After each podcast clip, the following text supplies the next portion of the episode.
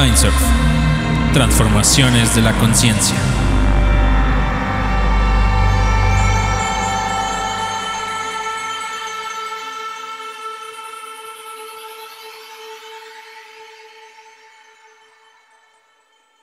Hola amigos, bienvenidos a Mindsurf, este espacio hecho por y para psiconautas, donde conversamos sobre las implicaciones de la experiencia psicodélica, los misterios de la conciencia y la naturaleza de la realidad, junto a investigadores, autores y activistas cuyas ideas nos ayudarán a entender mejor estos fascinantes fenómenos.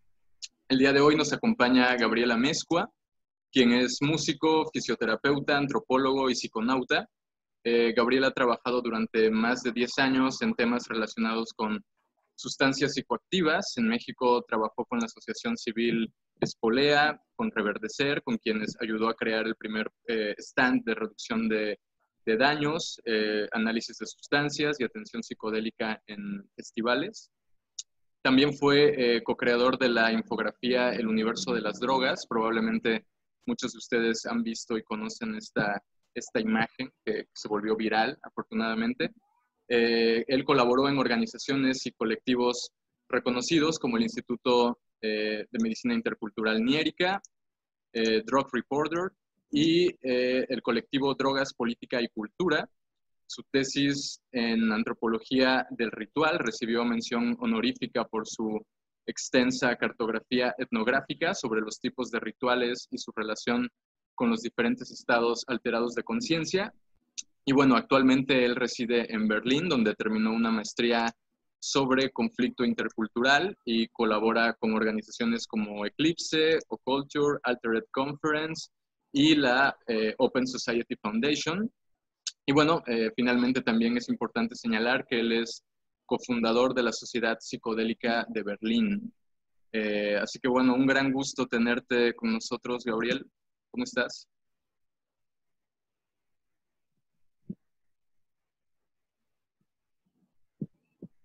Gabriel. Gracias, hermanito. Pues aquí saludando a toda la banda. Genial, genial. Y bueno, Regina, muchas gracias por unirte también. Ah, ¿Estás muteada? Ya, estamos teniendo muchos problemas técnicos hoy. Espero que, que fluya aquí la entrevista. Muchas gracias, Gabriel, por acompañarnos. Tenía muchas ganas de poder platicar contigo. Así que, bueno, bienvenido al programa. Y bueno, ya que tú eres una, lo más cercano a un cartógrafo del mundo psicodélico y tienes una visión y un panorama bastante amplio y global de lo que está sucediendo ahorita en cuanto al mundo de la psicodelia, ¿qué nos puedes decir de en qué punto nos encontramos en pleno 2020? Pues em, mira, yo creo que lo que está pasando ahorita es que estamos en un momento crucial, increíblemente importante. Eh, por eso trabajo en lo que trabajo, eh, intentando también concientizar a la gente de que en este momento se necesita mucho activismo, se necesita mucho involucramiento, porque nos encontramos en el punto en el que las diferentes corrientes de la psicodelia están empezando a diverger. Eh, yo, a mí me gusta primero situar un mapa en el que podríamos decir que la psicodelia se ha dividido en cuatro grandes regiones. Eh, que son principalmente el mundo tradicional, eh, indígena, eh, ceremonial, está el mundo científico, el mundo de la medicina psicodélica, terapia psicodélica, esta perspectiva de la medicalización, está el mundo activista, el mundo político de los psicodélicos, en donde eh, las personas están intentando ver para quién son, en qué tipo de situaciones se usan, quién tiene derecho a usarlas, cómo se puede resolver los vacíos legales. Y, este, y está el mundo comercial, que está empezando a nacer y que justamente eh, desde ahí se libera una amenaza que amenaza a todos los demás círculos en cuanto a que los psicodélicos empiezan a convertirse en un producto. Y creo que eso genera un momento específico en el que tenemos que ver cómo podemos lograr que los psicodélicos no se conviertan en el tipo de producto que nosotros ya conocemos y en este sentido que no influencien esos otros tres mundos para que se pongan al servicio del, capital, digamos, como del venture capitalism. Ok. Em, ¿cómo, ¿cómo, crees que se está, eh, digamos, cuál es el, panorama que se, que se, abre ante nosotros con esta eh, cuestión de que los psicodélicos sean, eh, digamos, cooptados por el capitalismo o atrapados bajo una lógica capitalista? Pues mira, yo creo que lo que sucede es que el capitalismo yo a veces lo veo en este sentido como una especie de ente parasitario. Eh, por sí mismo no existe, en el sentido de que más bien se pega a las cosas que ya están ahí eh, y convierte, por lo tanto, las cosas, las eh, necesidades o los lujos, los convierte en bienes de consumo. Y más o menos lo que ha pasado es que estos tres mundos que mencioné antes del capitalismo, digamos, del venture capitalism, que serían el mundo eh, indígena, el mundo, eh, o el, mundo tradicional, digamos, el mundo científico y el mundo activista, se empiezan a contagiar del, de cómo funciona el capitalismo, de los intereses del capital. Entonces, por ejemplo, lo que está sucediendo actualmente es que podemos ver cómo un montón de, de procesos de los psicodélicos en el mundo tradicional, en el mundo ceremonial, comienzan a, tener intereses eh, primordialmente económicos. Empezamos a ver retiros en el Amazonas, en Costa Rica, en Jamaica, eh, cada vez expandiéndose más, que generan retiros de, muy, de muy elevado precio, eh, con personas a veces, digamos, de las que se puede dudar de su capacidad de realmente brindar estas sustancias en entornos seguros, dando psicodélicos y, promocionándolos como benefactores del espíritu, cosas que te van a curar milagrosamente. Y entonces empiezas a tener eh, documentales como el de Gwyneth Paltrow, eh, en donde ella empieza a hablar así sobre los beneficios espirituales de los psicodélicos y también empezamos a, hacer un reduccionismo de conceptos como la espiritualidad, como el trabajo personal. Eh, eso solo en el área de lo espiritual, digamos, de lo ceremonial, pero luego tenemos en, el tema de radicalización, peor aún, ¿no? En donde lo que empezó siendo organizaciones como MAPS o USONA, con, con muy buenas intenciones de vamos a abrir los psicodélicos para terapia y vamos a tener terapia de MDMA y de ketamina y de psilocibina, y de repente empezamos a ver que eh, grandes farmacéuticas empiezan a interesarse en invertir en los psicodélicos y em, se empiezan a generar como nociones de cómo se van a usar los psicodélicos, bajo qué restricciones. Y esto apunta mucho hacia el tema del diagnóstico, de la creación de un mercado de diagnósticos en donde tú vas a ser diagnosticado y vas a eh, empezar a recibir, así, no, pues tú tienes depresión crónica y por lo tanto eres apto para consumir psilocibina, pero no la puedes consumir con cualquier persona, tienes que consumirla con médicos entrenados en esto y entonces generas un mercado de entrenamiento de terapeutas psicodélicos que es especialmente cooptado por agencias eh, eh, FDA actualmente ante el, acceso de MAPS a la posibilidad de hacer los clinical trials con MDMA en Expanded Access. Expanded Access significa que ya pueden prescribir MDMA eh, en situaciones de emergencia o en situaciones, digamos, como de urgencia, eh, lo que empieza a suceder es que la FDA empieza a dictar cuáles son las condiciones en las que las personas pueden consumir esta sustancia, es decir, solamente ante médicos calificados o ante personas con un doctorado en ciencias psicológicas. Y eso también empieza a generar un, una cooptación del mercado de la medicalización en, cuanto a que solo personas que han recibido un cierto diploma o que pertenecen en cierta manera al sistema pueden proveer estas sustancias eh, y por lo tanto también eso empieza a inyectarle dinero a justamente pues, al mundo médico, a la industria médica, que nosotros a veces no, no nos detenemos a pensar el tamaño y el poder de la industria de la salud y las técnicas que ellos han generado para que las cosas sean redituables para ellos. Es un mercado masivo y muy complejo y muy difícil de romper. Y entonces, eh, o sea, ya la medicalización como la estamos viendo desarrollándose desde, desde como la FDA quiere que suceda, es deprimente, ¿no? Y, MAPS actualmente está empezando, de hecho, una acción legal en contra de la FDA para evitar que, que, este Expanded Access sea solamente provisto por personas con títulos médicos o con títulos psiquiátricos o eh, de doctorado en psicología, porque pues MAPS también cree en, el tema de que lo más importante de los psicodélicos es que no sean eh, narrowed, no sean situados en, una, en un contexto únicamente de la medicina y del el diagnóstico, ¿no?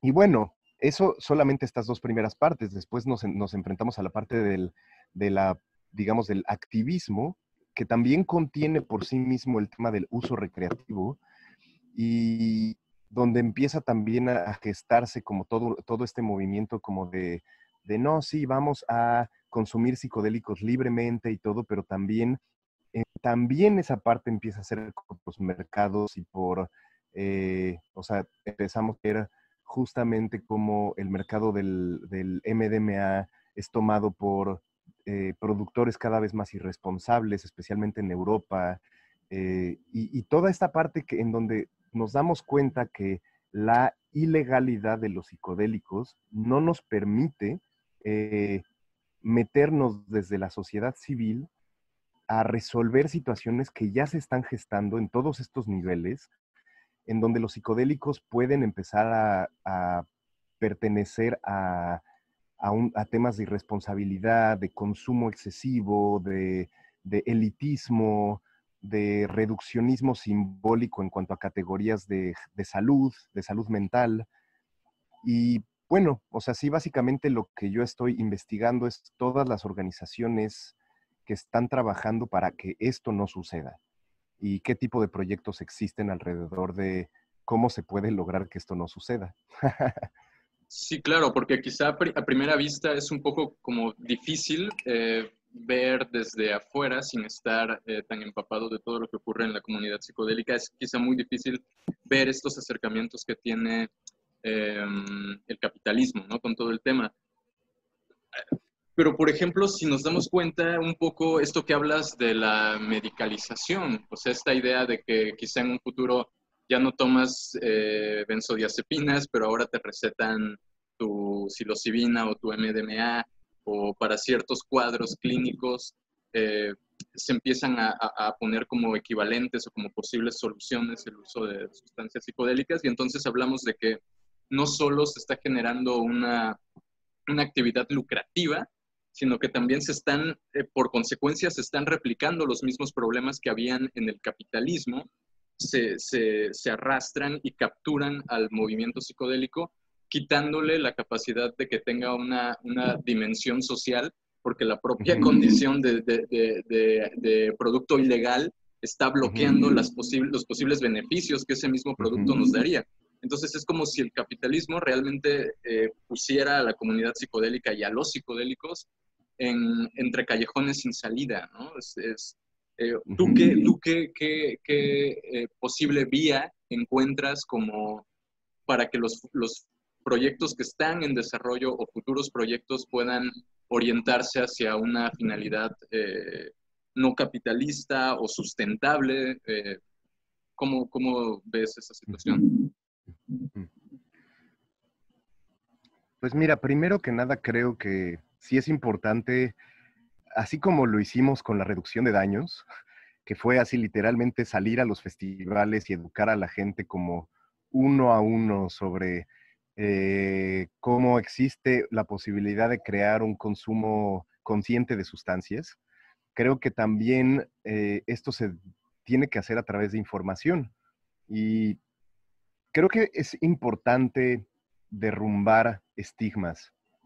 Y uno de los estigmas más importantes de derrumbar es justamente como, como, como el paradigma de la legalidad y legalidad y de que cualquier esfuerzo que haga que las sustancias sean más aceptadas por el sistema es bueno. Y yo creo que eso no es necesariamente cierto, ¿no? Como mucha gente actualmente está reemocionada con la capturación de los psicodélicos por el área de la medicina psicodélica. Y sí, o sea, está padre, ¿no? Hay muchas cosas positivas en eso, pero también tenemos que ser, permanecer siempre con un espíritu mega ético, eh, darnos cuenta de las consecuencias que, que eso puede traer, justamente lo que dices, ya, para mí incluso puede ir más allá del capitalismo, ¿no? Es también el reduccionismo eh, racional, por ejemplo, del diagnóstico y de decir, no, es que esta persona este, tiene tal y por lo tanto tiene que tomar tal. Eh, para mí los psicodélicos tienen que, tienen que confrontarse primero que nada al tema de que los psicodélicos están hechos para cuestionar y romper estructuras que tenemos y por lo tanto una de ellas es la estructura de la salud mental. Y yo creo que uno de los principales eh, proyectos que se debe de realizar ahí es que tiene que empezar a hablar de psicodélicos. Muchas gracias. La gente tiene que empezar a hablar de psicodélicos de una manera muchísimo más enfocada hacia los psicodélicos como un tratamiento de la salud mental, salutogénico y no patogénico. ¿A qué me refiero? Que los psicodélicos son herramientas que nos ayudan a mejorar nuestra salud. No son herramientas que nos ayudan a derribar enfermedades. Y eso es un punto muy importante. La medicina, la salud mental como la conocemos actualmente, se enfoca en la patogénesis. Tú tienes depresión, tú tienes ansiedad, tú tienes trastorno bipolar, tú tienes OCD. Todas estas cosas eh, son enfermedades que las sustancias llegan a ayudarnos a quitarnos. los psicodélicos tenemos que empezar a darnos cuenta que son sustancias que no solamente no, se deben tomar cuando estamos sanos, porque nos ayudan a mantener esa salud y nos ayudan a entender cómo funcionamos y cómo funciona nuestra mente. Ya desde ahí, derribar ese paradigma es muy cabrón. Y, tú me preguntas, ¿qué se puede hacer? Pues creo que primero que nada es establecer espíritus críticos hacia cuál es el problema, de dónde viene el problema. Entonces, por ejemplo, eh, yo creo que una cosa de las primeras que tenemos que hacer es empezar a apoyar eh, programas de cuestionamiento hacia temas de salud mental y, entender cuáles son los jugadores que juegan en, en las canchas más, digamos, con menos intereses particulares, ¿me entiendes? Porque no quiero, no quiero sonar radical, no lo soy realmente, pero también a veces uno se queda, bueno, si tú ves a MAPS, pues MAPS es una organización muy buena, muy interesante, están haciendo lo suyo, pero también tienen intereses muy claros. Y cuando esos intereses se desarrollan, MAPS se va a volver muy poderoso. Y otras organizaciones que nosotros somos como, ay, me encanta esta organización, también tienen intereses muy cabrones. Y tenemos que permanecer con un espíritu crítico ante eso y decir como, ok, ellos están haciendo eso, pero ¿qué falta? ¿Qué, o sea, si ellos están defendiendo estos estos lados de la cancha, cuáles son los lados de la cancha que no están siendo defendidos. Y tenemos que defender esos lados. Por ejemplo, uno de ellos para mí que es esencial es como todos estos movimientos de decriminalize nature, que son un poco más radicales, un poco más políticos, pero que también son muy abiertos respecto a que lo más importante, antes que ay, el uso terapéutico de psicodélicos y no, y el uso espiritual, ceremonial de psicodélicos. Lo más importante es la descriminalización. Punto. Y todos tenemos que seguir luchando por la descriminalización, aunque MAPS consiga lo que consiga, nosotros tenemos que decir, ok, MAPS está luchando por su propia agenda y su propia agenda está chida porque al menos hay gente muy inteligente en MAPS que está sabiendo llevarla, pero ellos no están luchando para que tú puedas consumir psicodélicos desde una visión de salutogénesis, es decir, para que la puedas tomar recreativamente en esos momentos en que la quieres tomar y en los que sientes que estás listo para hacerlo. tampoco eh, Maps en este sentido tampoco está involucrado realmente con temas de reducción de daños y eso también tiene que ver con uso recreativo. Entonces, para mí, eh, creo que lo más importante y lo que hacia donde más tenemos que apuntar actualmente es hacia ver cuáles son los, lados los lados de las canchas que no están siendo cubiertos. Solamente mencioné uso recreativo, descriminalización, eh, como este tipo de conceptos, como algunos de los lados que necesitan más cobertura, pero hay otros, hay muchos otros. Y te, te, impresionarías de saber los proyectos que están sucediendo en cuestión de generar estos cuestionamientos y estas críticas a cómo se están llevando las cosas. Voy a fumarme un cigarrito. Sí, oye, no. sí, es como, si, es, es, casi imposible escapar del capitalismo, del sistema que ya existe, ¿no? Entonces no importa que traes algo que es tan abierto y tan complejo, ¿no? Y tan diferente a todo lo que existe, y al mismo tiempo es muy difícil no encauzarlo hacia lo que ya hacia lo que ya existe, ¿no? Y verlo como un producto, ¿no? Entonces ahora te sirve la meditación un poco para, sí, se ve como, o como la meditación o como un antidepresivo.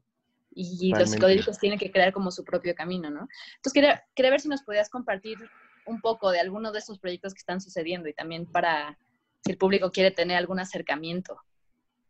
Uy, pues un montón, pero bueno, no sé, por ejemplo, actualmente uno de los proyectos que me inspira bastante, que me pareció re bonito, eh, se llama Aurin Project. Está en Estados Unidos, en, eh, especialmente localizado en California, pero tienen varias bases. Eh, Project está conformado por varios proyectos. Eh, uno de ellos que salió hace poco conocidón se llamó We Will Call It Pala, que era un cómic sobre una reflexión de lo que podría pasar con el capitalismo y los psicodélicos en el futuro. Lo puedes buscar en, en internet. We Will Call It Pala. Está hermoso. Pero bueno, además de esto, Orin lo que está haciendo es que está generando un, una iniciativa que se llama la iniciativa North Star. Y esta iniciativa lo que está haciendo actualmente es empezar a empujar por lineamientos éticos hacia el uso de los psicodélicos desde un sistema capitalista. Entonces lo que están haciendo es como un sistema educativo gigante en el que cada, si tú eres una eh, asociación médica, organización con fines de lucro o sin fines de lucro, pero trabajando con psicodélicos para temas de medicalización o así, ellos van a empezar a hacer como un batch que tú vas a poder ganar si tú entras a un sistema de reflexión sobre cómo usar los psicodélicos de una manera en la que lleguen a la mayor cantidad de la gente que los necesita, incluyendo también a personas que pueden ser, eh, sabes, personas en el ámbito recreativo y que los toman bajo eh, previsiones de reducción de daños, pero también que llegan a eh, por ejemplo, organizaciones médicas que los quieren dar a personas de bajos recursos, eh, o, eh, organizaciones, organizaciones que representan a poblaciones diversas, como poblaciones LGBT, o poblaciones de color, o poblaciones americanas. Entonces, está interesante porque lo que ellos están intentando hacer es como generar un delineamiento ético para que el proceso de salida de los psicodélicos hacia el mundo capitalista se encuentre controlado por lineamientos éticos eh, regulados desde lo comunitario, regulados desde una comunidad grande y, y con autoridad y con capacidad de decir, sabes que tu proyecto no está apuntando a ver cómo los psicodélicos pueden llegar a más personas, sino que solamente está apuntando a hacer dinero. Y desde ahí entonces tú ya no tienes el batch, y entonces es, como si, es como si tú no tienes un batch de calidad de que los servicios psicodélicos están eh, dados desde un lugar consciente. Ese proyecto a mí me parece muy lindo porque está adelantándose y está abarcando cosas ya bastante interesantes como sobre lo que podría pasar en el venture capitalism y, los, y la psicodelia. Pero hay otros proyectos que son mucho más eh, roots y, mucho más así como experimentales que a mí me encantan. Este, por ejemplo, uno de ellos que también me gusta mucho está en Brasil, que es el proyecto de la Universidad de Campinas de Luis Trofoli, eh, que él está, esto ya es, por ejemplo, otro, otro tema que ya no tiene que ver tanto con poblaciones vulnerables o así, sino que tiene que ver con ecología y con sostenibilidad. Y lo que él está intentando hacer, él por primera vez están midiendo los procesos de la ayahuasca en diferentes tipos de convivencia eh, bioquímica. Entonces, justamente, ¿qué tipo de cualidades desarrolla la ayahuasca cuando la ayahuasca convive con diferentes tipos de plantas en un mismo suelo? Este, ¿cómo, ¿Cómo se diferencia esto de los efectos de las, de las ayahuascas plantadas? Eh, digamos, como cosechadas en, en, invernaderos o así, que está pasando cada vez más. Eh, y también qué tipos de diferentes efectos existen en las ayahuascas de diferentes tradiciones y cómo esos efectos pueden ayudar a diferentes tipos de procesos psicológicos y psíquicos. Él es un psiquiatra que, que además no tiene, él, él, es muy en contra del tema de los diagnósticos. Entonces, él también está muy abierto a entender cómo la ayahuasca se relaciona con sintomatologías pero, pero cómo, no como las curas, sino cómo las personas pueden aprender a trabajar con estas sintomatologías con diferentes tipos de ayahuasca. Entonces él está rompiendo muchos paradigmas sobre que si la ayahuasca se usa para eh, contextos de depresión o así, y más bien como el tema de la ayahuasca es una maestra que crece con diferentes plantas y que necesitamos aprender a trabajar con todas estas plantas. Y entonces, por lo tanto, él también está incluyendo un montón de conocimientos indígenas y de personas indígenas en estudios científicos, lo cual es un acto de rebeldía porque incluir a personas indígenas en, estudios propiamente científicos es algo muy nuevo y es algo que pocos están haciendo, ¿no? Y entonces son este tipo de cosas las que cuestionan mucho, ¿no? Como de, ok, si lo quieres hacer científicamente está bien, pero vamos a incluir a quienes tienen el conocimiento. Este, Y vamos a incluir su tipo de conocimiento y, vamos a, creerles, ¿no? Vamos a, o sea, porque si el indígena dice que la ayahuasca crece chido junto a una planta de tabaco, pues vamos a ver cómo funciona eso y no lo vamos a ver desde el ámbito como numérico, neuroquímico, sino lo vamos a ver desde el lado cualitativo, o sea, de cómo las personas reaccionan a eso. Wow. Y, Está increíble. Y bueno, te, te, podría decir un montón más, así, bueno, pero ya nada más para acabar, creo que ahorita una de las cosas que también está pasando mucho y que, es increíblemente importante en el ámbito de la medicalización y de la terapia psicodélica,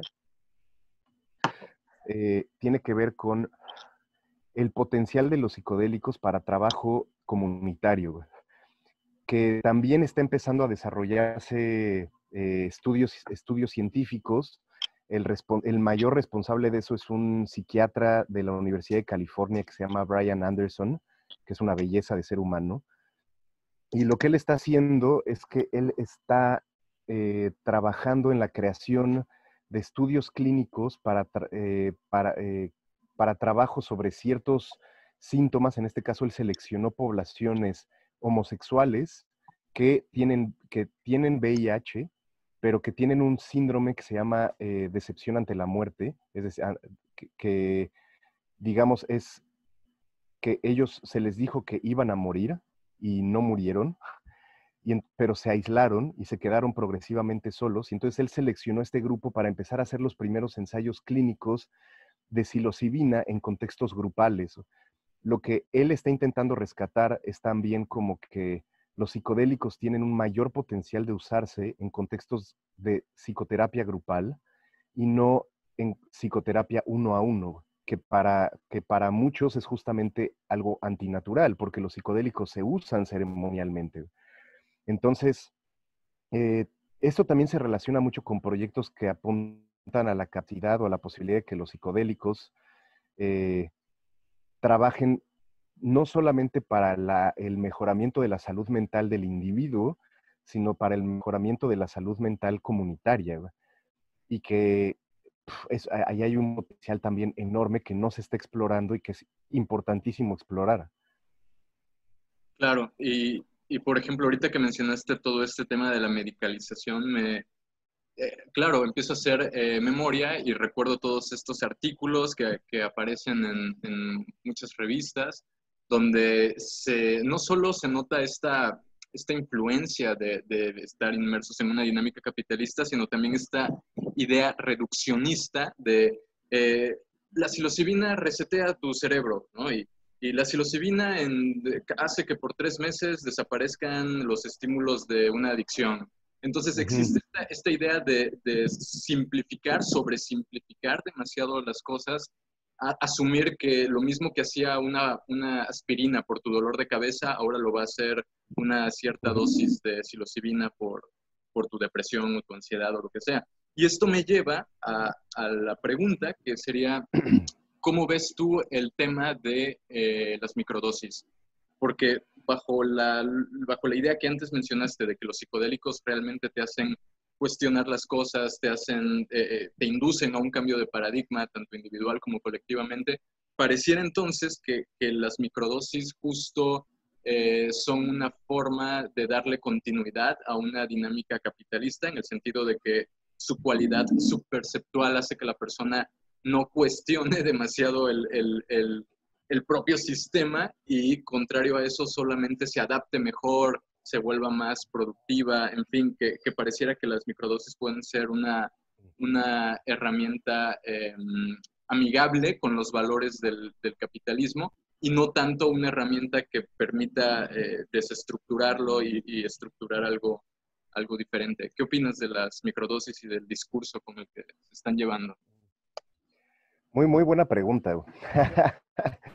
eh, porque sí, de hecho, en efecto, yo, yo, yo, y no solamente yo, sino varios otros activistas del mundo psicodélico, opinamos que la microdosis eh, está medio chafona.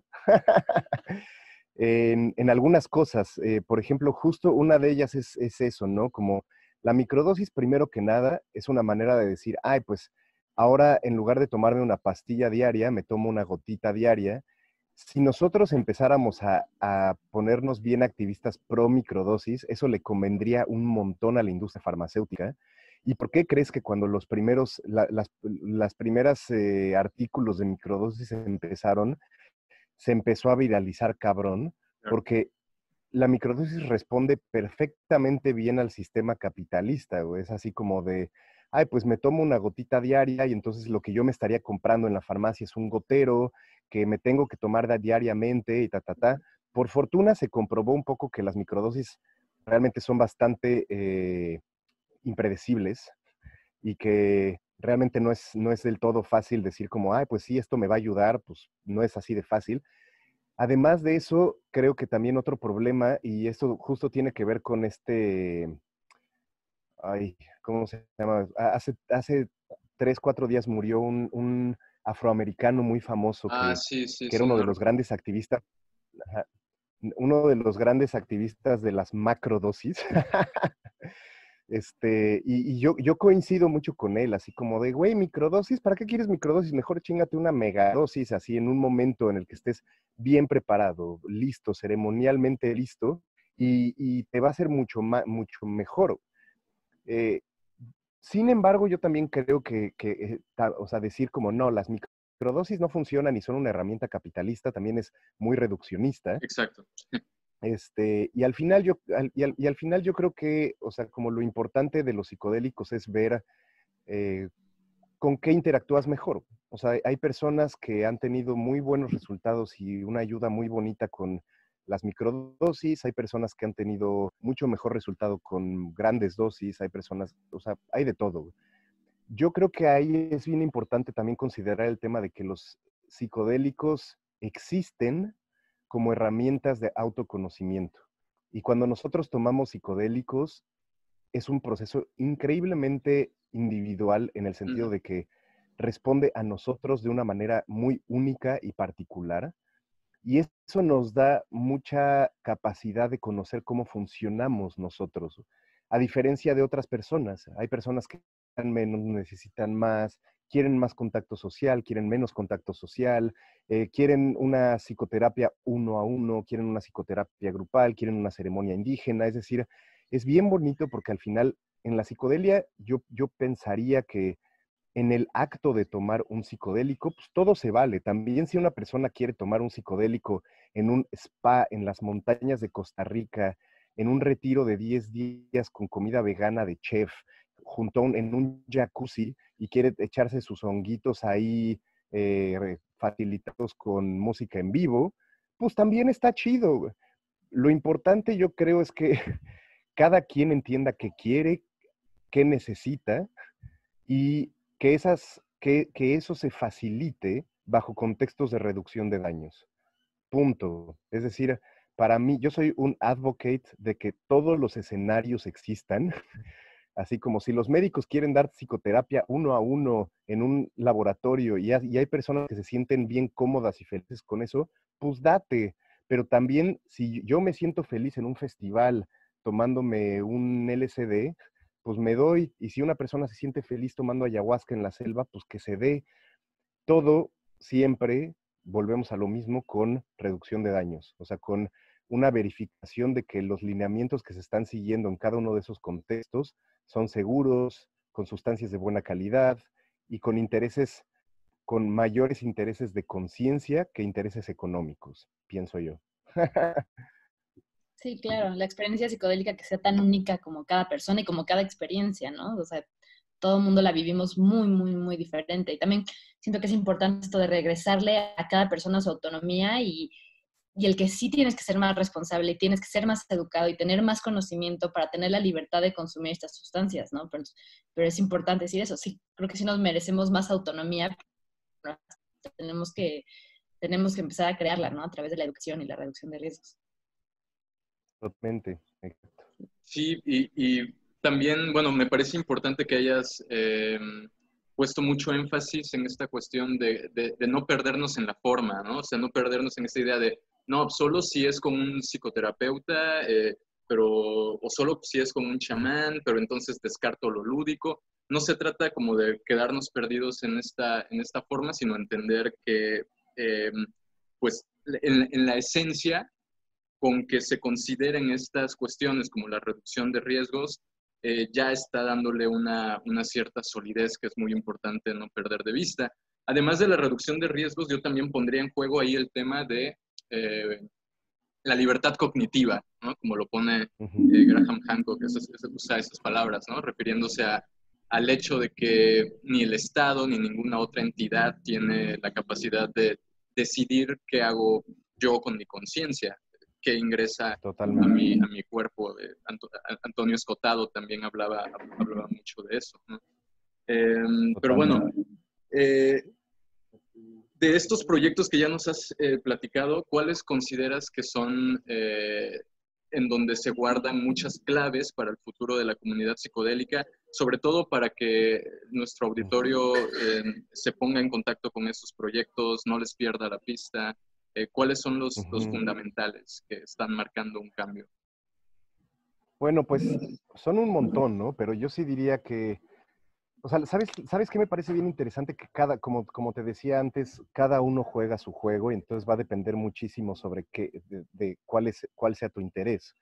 Por ejemplo, si tu interés tiene que ver con eh, advocacy sobre políticas públicas y reducción de daños y temas como de legalizar las sustancias, así, pues justamente entonces creo que tienes que irte más hacia colectivos como eh, pues DPA en Estados Unidos, Usona de alguna manera, este, Decriminalized Nature, que es hipervital. En, en Europa está pues justamente como Energy Control, están como colectivos que están trabajando con temas de medicalización, pero también con temas de integración y de autoconocimiento como la Mind Foundation. Este, yo creo que hay, hay muchísimos eh, proyectos en cada país sobre temas de reducción de daños, sobre políticas públicas, pero falta más empuje en temas de, de, legalización de las sustancias y por lo tanto yo sí recomendaría mucho que la gente se informe más sobre las medidas que se tomaron eh, a través de Decriminalized Nature. Creo que ese es eh, The Criminalized Nature fue el primer movimiento de grassroots capaz de legalizar los psicodélicos o descriminalizar los psicodélicos ya en tres estados de Estados Unidos. Y lo que ellos demostraron es que eh, la mejor manera de hacer una lucha psicodélica es regional. Es decir, que no podemos intentar legalizar los psicodélicos en México, pero podemos intentar legalizarlos en la Ciudad de México, ¿me entiendes? O sea, como empezar a generar estas eh, presiones regionales, estas presiones locales. Eh, otras, organizaciones que a mí me parecen muy importantes son, por ejemplo, en el ámbito de eh, temas de inclusividad, diversidad en la lucha psicodélica, están em, el Instituto Chacruna, que a mí me parece vital, vital, vital, vital, por todo el material tan maravilloso que generan, y organizaciones más o menos pequeñas, pero que han hecho cosas maravillosas, como por ejemplo eh, está el Women's Visionary Congress, eh, WBC, o el Women's, Women's Visionary Council, que han enfocado mucho su lucha en psicodélicos y feminismo y la lucha de las mujeres dentro del ámbito del mundo psicodélico, que me parece hermoso. Eh, también está, por ejemplo, el Sage Institute en Estados Unidos, que ha trabajado mucho con el tema de cómo lograr que poblaciones de color, poblaciones eh, generalmente eh, discriminadas y también poblaciones de bajos recursos accedan a la experiencia psicodélica. creo que esa organización está haciendo cosas muy bonitas. Es, yo creo que vamos a estar escuchando mucho sobre Sage Institute en el futuro. Eh, ya más en nivel Latinoamérica, pues yo consideraría mucho que aquí en México lo que está haciendo el Instituto Niérica es de vital importancia. Eh, la protección y el avance de la medicina psicodélica en México, pero con un enfoque de conocimiento indígena, que eso es algo muy único y que ellos casi casi son líderes de eso a nivel mundial. Eh, en Sudamérica está una organización más o menos reciente que tiene un potencial impresionante y que también creo que vamos a estar escuchando mucho de ella, que se llama UMIYAC, la Unión de Médicos Yajeceros del, del Amazonas y del Amazonas colombiano. Y lo que ellos están haciendo es reunir a muchas tribus yajeceras amazónicas de, de Colombia para generar el primer gran consejo de conocimiento ancestral eh, ayahuasquero en Colombia. Y ellos tienen el, el, apoyo de ICEERS, que ICEERS obviamente también es otra gran organización que hay que siempre prestarle mucha atención. Eh, y bueno, también, o sea, como te mencionaba, está tipo como Échele Cabeza y, y ATS en Colombia, que son hiper importantes por su advocacy, por su lucha sobre el tema de reducción de daños cada vez más enfocados en psicodélicos también, como yo soy buen amigo de Julián y sé que Julián está como poniendo muchos esfuerzos para, que en Colombia el avance de medicina psicodélica sea en grupo y estratégicamente llevado por expertos y por personas involucradas y así. Yo creo que eso vale mucho la pena verlo. Eh, muchas organizaciones después. otra también, o sea, me parece muy interesante también el trabajo que hacen eh, las personas de, APB, de la Asociación Psicodélica de Brasil, porque ellos también justamente están generando mucho temas como de, unificación de terapeutas brasileños que trabajan con eh, ayahuasca o con yopo o con sustancias psicodélicas naturales y están generando también como mucha lucha para que esos núcleos de trabajo se vuelvan más más eh, homogéneos. Y eh, en Brasil pasa algo bien interesante, fíjate, como están pues las, las organizaciones religiosas como Santo Daime, Unión do Vegetal, Barquiña, que aunque son bastante dogmáticas y pues al final de cuentas son asociaciones religiosas, tienen a personas bien inteligentes que están haciendo cosas re interesantes, como por ejemplo dar ayahuasca en cárceles como, como experimentar con programas de rehabilitación carcelaria a través de la ayahuasca, eh, o con jóvenes con adicciones en comunidades vulnerables también, así como, y, metiendo el instrumento de la ayahuasca también con un contexto religioso, lo cual también te brinda más aceptación social. O sea, al final de cuentas, pasan cosas re interesantes y re bonitas. En, en, en Berlín justamente hay dos organizaciones muy buenas que se llama, una es el Nomad Institute, que trabaja con temas de información, eh, de transparentación de la información en el tema de políticas públicas sobre drogas y también trabaja mucho con temas de Bitcoin y de cómo eh, responder a economías, economías solidarias y cómo las drogas podrían pasar a convertirse parte de un mercado de economías solidarias o economías virtuales. Está la Mind Foundation, que está haciendo también cosas muy interesantes sobre cómo hacer una medicalización desde una perspectiva de salud pública. Eh, y bueno, sí, estas son como de las que se me vienen a la mente actualmente, de las más importantes. Eh, yo creo que sería re importante para nuestros escuchas que, que sí se empezara, empezáramos a generar movimientos regionales de descriminalización más poderosos, en donde justamente las personas que, que conocen y que les gustan los psicodélicos salgan a las calles y que digan como queremos la descriminalización de los psicodélicos y que realmente sea una agenda que todos nos pongamos en la mente porque si no, se, si no lo hacemos, yo sí creo que lo que, va, lo que viene es que los psicodélicos se van a volver parte de una categoría comercial de medicalización y de, y de empresarialización que va a terminar por hacer que el consumo no controlado de psicodélicos sea aún más penado y aún más perseguido de lo que es ahora. Entonces, sí tenemos que prender el sistema de alerta. Ahora, una cosa que me gustaría hablar también eh, es, tiene que ver con el conflicto en la comunidad psicodélica, que a mí justamente me parece re interesante porque muchas de las organizaciones que mencioné están peleadas o se pelean fácilmente. Y lo que termina pasando, yo siento justo, es que a mí, a mí me parece re interesante cómo cada organización se mete el pie a sí misma, porque es así como de, no, no, no, yo estoy luchando por esta agenda y esta agenda, yo creo mucho en esta agenda. Y entonces de repente llega otra organización con otra agenda, pero que también tiene que ver con psicodélicos y, y, se enojan porque se quedan como de, ay, no, es que tú no estás suficientemente representado por mujeres o tu organización apoya la medicalización desde una perspectiva uno a uno. O, y, entonces de repente todo el mundo se está peleando a pesar de, de que realmente todos quieren la misma cosa. Justo a mí me parece bien interesante porque lo que se nos está olvidando es que si no nos centramos en el tema de la descriminalización desde lo colectivo, esto va a seguir pasando y las organizaciones van a seguir peleándose y van a seguir disintiendo eh, constantemente porque no están llevadas por un foco común, que es que queremos descriminalización de psicodélicos y no es como cada quien está de, quiero psicodélicos para mi organización religiosa o la quiero para mi investigación científica o la quiero para X. Entonces es como de, necesitamos empezar a centrarnos en una lucha más en común, siento yo. y desde tus estudios en, en resolución de conflictos y, y todo esta, toda esta cuestión, eh, ¿te ha tocado trabajar en algún momento con dos organizaciones que estén en choque y que tengan que reconciliarse?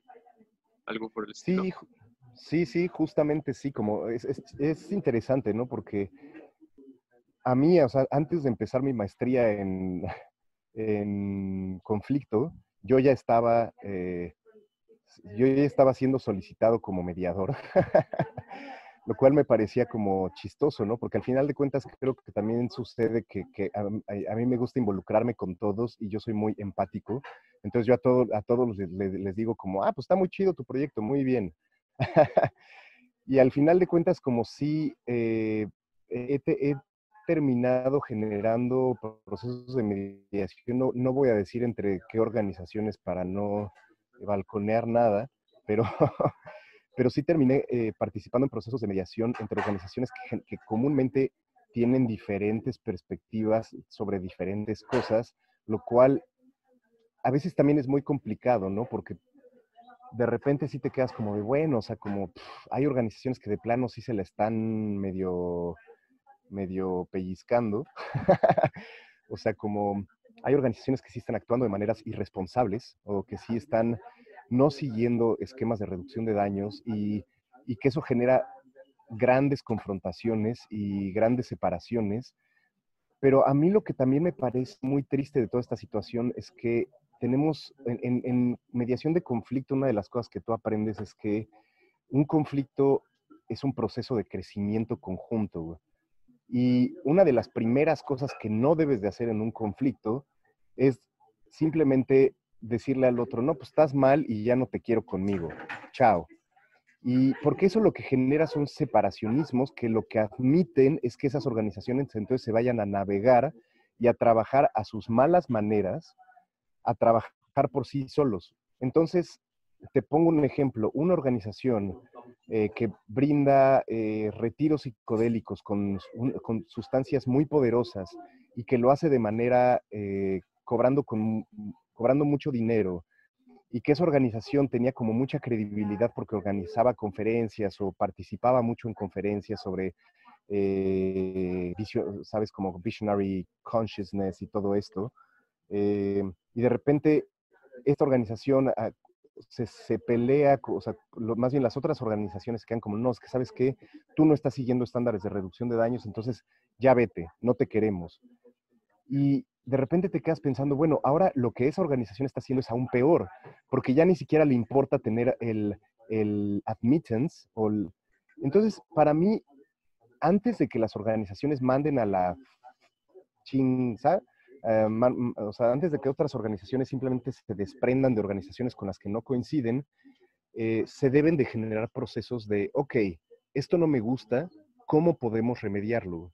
Y entonces las mediaciones en las que yo he participado han estado apuntadas justamente a decir como, mira, yo sé que tú no estás de acuerdo con la manera en cómo esta persona trabaja. Yo como mediador tampoco estoy de acuerdo, pero yo quiero que esta persona siga trabajando contigo porque nos conviene que esta persona también eh, se adhiera a estándares de reducción de daños y que de alguna manera mejore su trabajo. Y en muchos sentidos, a veces esa persona o esas organizaciones lo quieren hacer. Y entonces simplemente es una cuestión de, o sea, creo que es importante tener la capacidad de resiliencia y de tolerancia para agarrar organizaciones que creemos que lo están haciendo mal o a individuos que creemos que lo están haciendo mal y decirles y hablar con ellos neta, como lo que como este concepto de radical honesty y de decir, yo no estoy de acuerdo con cómo lo estás haciendo, no me quiero pelear contigo en el por qué, pero te puedo expresar por qué lo siento. Y si tú estás de acuerdo, podemos intentar mejorar eso, solamente eso para que tú tengas mayor credibilidad y te sientas mejor con tu chamba y para que podamos seguir trabajando conjuntamente este tipo de actitudes es muy diferente a, oye, me enteré que estás dando esta sustancia y que la estás mezclando con esta, y la verdad es que eso va en contra de nuestros estándares y creo que eres muy irresponsable y ya no podemos seguir colaborando. Córtalas. Y es como de, oye, no, espérate, o sea, como, ¿cómo vamos a sostener una comunidad psicodélica si somos, si tenemos esa incapacidad de dialogar y de trabajar conjuntamente para lograr mejores resultados? Entonces, pues sí, desde ahí. Sí, claro, menos ego y más apoyo y sí, mucha competencia, me ha tocado vivirla. Hasta aquí en México, así con pocas personas que conozco, hay competencia por esta diferencia de opiniones en cuanto al uso y al final pues todos recordamos que empezamos esta, esta lucha o, nos, sumamos al movimiento por algo que vivimos de lo la importancia que tienen estas sustancias, ¿no? Y finalmente el sentimiento de, de ser uno, ¿no? Y de cómo todos somos lo mismo de alguna manera y todos queremos las mismas cosas y a veces eso se va, se pierde, ¿no? Se pierde en la, en la burocracia, en el capitalismo, en querer llevar las cosas en un mundo en donde está, como tú dices, está como todo infectado por estas ideas, ¿no? De, Totalmente. de, mucho, mucho ego. Oye, y aquí quería, quería este, igual y voy a divergir un poco la conversación, ya me dirás si nos clavamos por ese tema o no, pero quería aprovechar, platicar contigo para hablar de esta cuestión de, pues del abuso que se llega a dar en, en muchas ceremonias, en el neochamanismo. Me interesa mucho, ¿no? Porque también trabajo con, pues, con muchas mujeres y con proyectos de equidad de género y, y de reducción de violencia. Entonces, me interesa mucho saber también tú que, tú que has estado involucrado en eso, que nos puedes pues yo, pues yo creo que es así como increíblemente importante eh, admitir que esas situaciones existen. Especialmente creo que es una buena manera de empezar a desprendernos también un poco del, concepto del, chamanismo y de todas estas mamadas. porque, porque yo sí creo que es muy peligroso, o sea, es muy peligrosa la situación de poder que se está dando a través de los psicodélicos en las que hombres con un ego gigante y con mucho eh, psychological appeal, es decir, personas como física o mentalmente atractivas, eh, encuentran una manera de, decir, ay, pues esto, o sea, puedo ganar dinero, puedo conquistar chicas, me veo bien chido. Ellos mismos se sienten como de, ay, no, es que yo estoy en un camino espiritual hermoso y esto me está haciendo crecer. en la realidad están siendo consumidos por las mismas fuerzas de siempre, pero, eh, pero esta vez además utilizando sustancias eh, de maneras delicadas, eh, ganándose la confianza de, de, personas vulnerables. Y yo creo que por eso justamente han salido mucho, mencioné justamente a Chacruna y al Visionary Council, que han sacado muchos lineamientos, ayahuasca guidelines, ayahuasca awareness of sexual abuse, como varios lineamientos de, concientización sobre esta situación que yo también pensaría como de que es increíblemente importante que eso sea una de las primeras cosas a las que ponemos atención ahorita, porque, porque no solamente pone en entredicho todo el, movimiento psicodélico y toda la credibilidad de, de los psicodélicos como, como herramientas de crecimientos, sino que también yo creo que afectan muy seriamente el, como la manera en cómo nosotros nos aproximamos a, a, los psicodélicos desde nuestra vida cotidiana, porque muchos jóvenes empiezan a inspirarse en esos modelos. Entonces yo la neta es que yo, yo, yo veo cada vez más a, a jóvenes que se quedan así de, no, pues es que yo ya estoy así eh, chamaneando y ya estoy así, yo, yo ya soy un hombre medicina y te quedas así como, ay, por favor, güey, así. y, y, sí te das cuenta de que están, de que están, se están creyendo totalmente el mismo cuento del capital, porque al final de cuentas es importante que se hable sobre que capitalismo no solamente se refiere a capital económico, sino se refiere también a capital de poder, a capital social, a la cantidad de poder que generas eh, dentro de tu capital de poder, de tu capital de voluntad y de tu capital eh, de, interacción social y de autoridad social. Y yo sí veo mucha gente que está muy perdida y que está así como buscando respuestas espirituales, especialmente en Estados Unidos, pero en todo el mundo también. Mucha gente buscando respuestas espirituales y que pues, se dejan atraer por el primer pelmazo que tiene plumas en la cabeza y que, se sabe algunos ícaros. Y la verdad, eh, yo creo que una de, o sea, yo creo que una de las cosas que deberíamos copiar del modelo de Women Visionary Council es un modelo de, de reconocimiento y de lo que ellos, o sea, ellos, bien bonito, esta, esta señora que lleva el Women's Visionary Council, que se llama Annie Oak, ella lo que hizo fue que generó un sistema de justicia restaurativa para personas víctimas de abuso sexual en contextos psicodélicos. Entonces, en lugar de llevar los casos a la ley, que generalmente solo termina generando más trauma y problemas, eh, se generó justo como un consejo de personas que actúan como, como supervisores de que si, si una situación así pasa, eh, las personas que, que, generaron este abuso sexual sean accountable, ¿no? Es decir, que, respondan y que respondan a través de sistemas de justicia restaurativa. La justicia restaurativa apunta que la persona que cometió, cometió el, digamos, delito o el, perjudicamiento, eh, que esta persona se someta a un proceso de reparación de conflicto a través de dinero, a través de, eh, de que él mismo tenga que suspender su propia práctica por un tiempo y tomar talleres sobre eh, responsabilidad de, género, todo esto. Es decir, creo que hay muchas maneras de hacerlo, pero creo que es bonito ver que se empiezan a generar sistemas de transparencia y, que, y de visibilización, que es lo más importante. En México, creo que los tenemos que generar lo más pronto posible, porque si hay muchos casos, eh, pasan con, con más frecuencia de lo que imaginamos. Sí, yo sé de varios.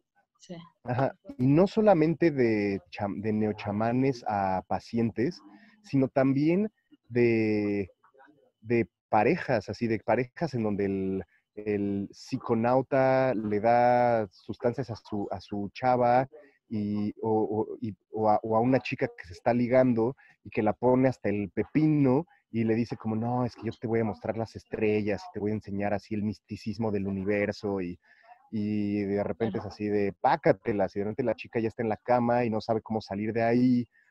Y, o sea, como esto pasa muchísimo, ¿no? Y, creo que lograr eh, direccionar la charla hacia que los psicodélicos son una herramienta de autoconocimiento, pero si no hay un contexto en el que realmente puedas acceder a, ese proceso de autoconocimiento, es decir, si no hay una crítica a ti mismo, que ya, ya sea que venga de lo ceremonial o de lo terapéutico, es posible que te vayas hacia el mismo lado de siempre, pero aumentado por tu pinche ego en ácido.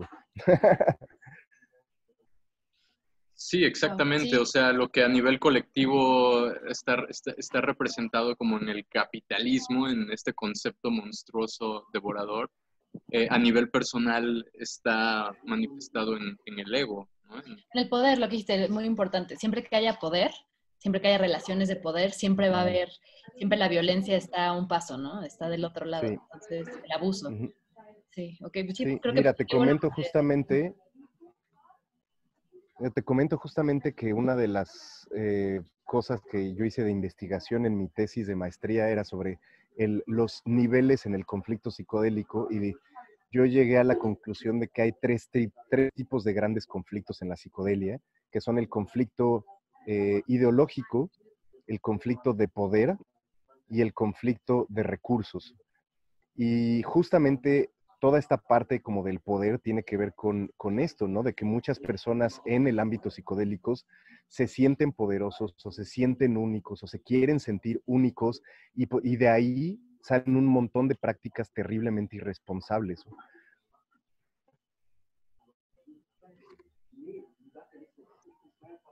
Claro, wow. Pues sí, eh, esta última parte creo que ha sido como muy fundamental de, de, hablar, porque es un fenómeno que, vamos, no es exclusivo de la comunidad psicodélica, es el, tema de la violencia y de los abusos es una constante en toda la, la, cultura en general, pero claro, cuando estamos trabajando con estas herramientas y perdiste de vista este, este factor de emplearlas como, un, como una, una herramienta de autoconocimiento, pues ya sea el capitalismo en lo colectivo o el ego en lo individual, eh, es muy probable que su uso termine totalmente desvirtuado. Exacto. Em, Regina, ¿algo que quieras ir a, preguntar ya para ir en la recta final de esta entrevista?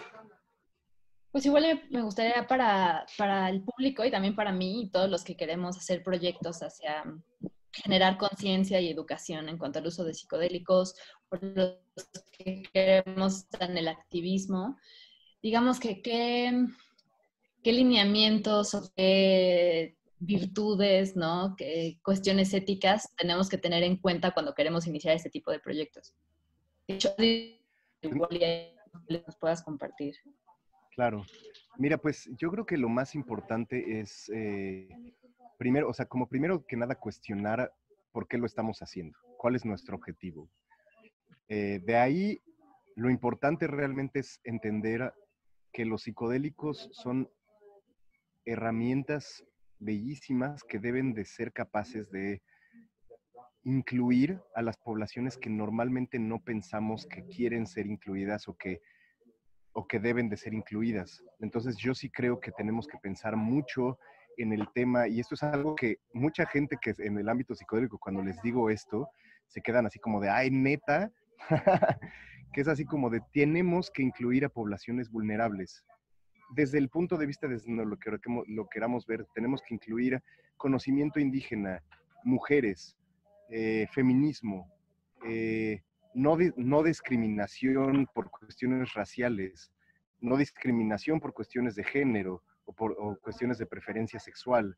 Tenemos que, para mí un primer lineamiento ético es ser sumamente diversos porque así como los psicodélicos tienen un estado de absoluta diversidad en nuestras mentes, tienen que, o sea, los psicodélicos tienen que lograr interactuar con la mayor cantidad de personas posibles y llegar a la mayor cantidad de personas posibles. Y tenemos que ser lo menos elitistas al respecto posibles, porque también eso nos hace humildes. Creo que uno de los problemas de los psicodélicos que estamos viviendo es que justamente se han vuelto muy elitistas, en donde solo personas blancas que supuestamente están medio iluminadas y que pueden pagar un retiro participan en psicodélicos y si tú los tomas en un rave, ay no, fuchi, Así como, como eso no cuenta, eso no es ceremonial y es como de, güey, ¿tú qué sabes? O sea, ¿por qué estás juzgando eso? Entonces, creo que uno de los primeros lineamientos éticos tiene que ver con que las personas admitan que todo uso de psicodélicos, mientras siga perspectivas de reducción de daños, es válido. Y es, no solamente es válido, sino es importante, es profundo, es bello. Eh, de ahí, pues yo diría así que un, segundo factor que me parece sumamente importante, y eso lo digo por experiencia, porque siento que ese fue el error de varias organizaciones con las que yo conviví y, a las que yo conocí, es la parte de la regionalización. Muchas veces queremos hacer eh, activismo psicodélico y decir como, ay, yo ya quiero colaborar con MAPS, o yo ya quiero tener visibilidad global. Y es como, espérate, güey, o sea, espérate. Primero, haz un movimiento psicodélico en tu colonia, recluta personas, busca cómo puedes afectar a tu comunidad cercana, cómo la puedes eh, inspirar, cómo la puedes hacer crecer, busca cómo puedes buscar eh, políticos cercanos. Tal vez, haya, tal vez tú no lo sabes si hay algún político en la Cámara de Diputados que también le gusta el tema de los psicodélicos y no has hablado con él. O sea, como antes de querer jugar en grande, juega en chico, juega con las, con las herramientas que tienes de cerca. Eso es ético y práctico, pero también es, o sea, justamente es ético porque creo que también ayuda a generar todos estos sistemas de humildad que yo he visto a muchas personas que en el momento en el que empiezan a dar conferencias internacionales y que hablan en foros y todo, de repente ya les vale queso lo regional y ya nada más están obsesionados con su propia visibilidad y con su propio ego y cómo el mundo les admira y los ven como eh, chamanes y la chingada es como de, y, vuelves a lo mismo, o sea, como yo siento que al final con los psicodélicos el juego es el mismo que con cualquier otra cosa, en donde el ego es uno de los grandes factores que te va a estar jugando para decirte, eres bien chido, la vas a armar bien chido y al final terminas fijándote solo en ti. Y creo que ese es el, lineamiento ético final más importante de todos. Los psicodélicos son un servicio, no son para ti, no son para que tú crezcas en, en, tu comunidad y seas bien chingón, no es para que tu currículum brille, no es para que las chicas te sigan, no es para que te sientas chamán. Los psicodélicos son un servicio a la humanidad y por lo tanto tú estás al servicio de algo no al servicio de ti mismo. Y ellos, y eh, específicamente los psicodélicos, no están a servicio de ti. Entonces, si vas a trabajar con ese tema, ponte al servicio de las sustancias y no dejes que, la, que, tu mente te haga creer que las sustancias están a tu servicio. Wow, súper preciso. No, y, de hecho, o sea, sí, coincidimos. Sí, como que me quedó mucho de la humildad. La humildad como acto de rebeldía en estos tiempos. Exacto, exactamente. Y bueno, pues eso es lo que, si, si los tomamos bien, generalmente lo que, lo que más nos pueden llegar a enseñar es eso, es humildad. Claro. Sí, pues eh, increíble entrevista, Gabriel, muchas gracias. ¿Algo que quieras como agregar que no se haya podido hablar durante este rato?